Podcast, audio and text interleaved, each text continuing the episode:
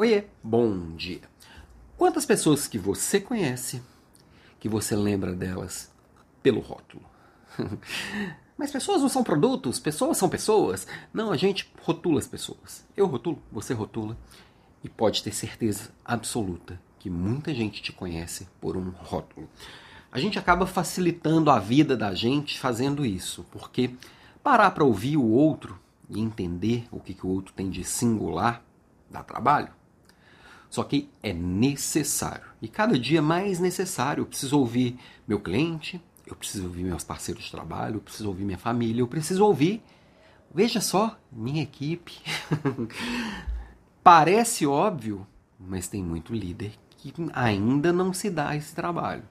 Porque é muito mais fácil eu partir do pressuposto o Alan é assim, do que eu parar para ouvir que o Alan é muito mais do que aquele rótulo dá trabalho mesmo, até mesmo porque nós somos é, incoerentes muitas vezes.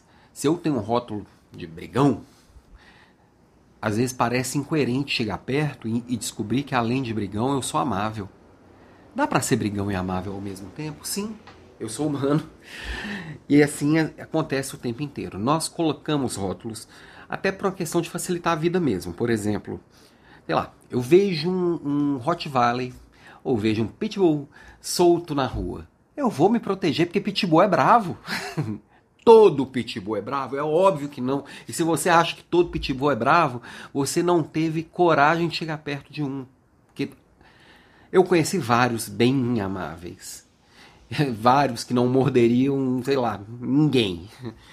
Agora, o mais provável é que ele seja bravo e que ele vá me atacar, então eu vou me proteger. E a gente faz isso com outros seres humanos o tempo inteiro.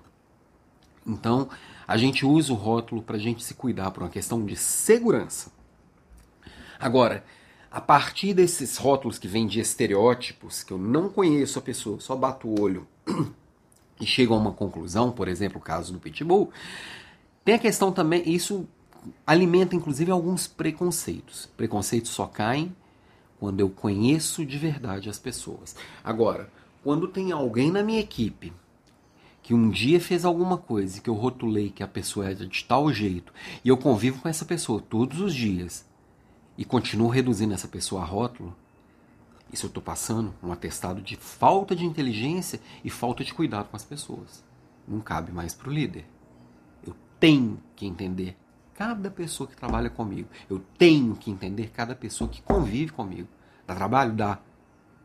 Mas esse é o meu trabalho. Essa é a minha vida. Beijo para você e até amanhã.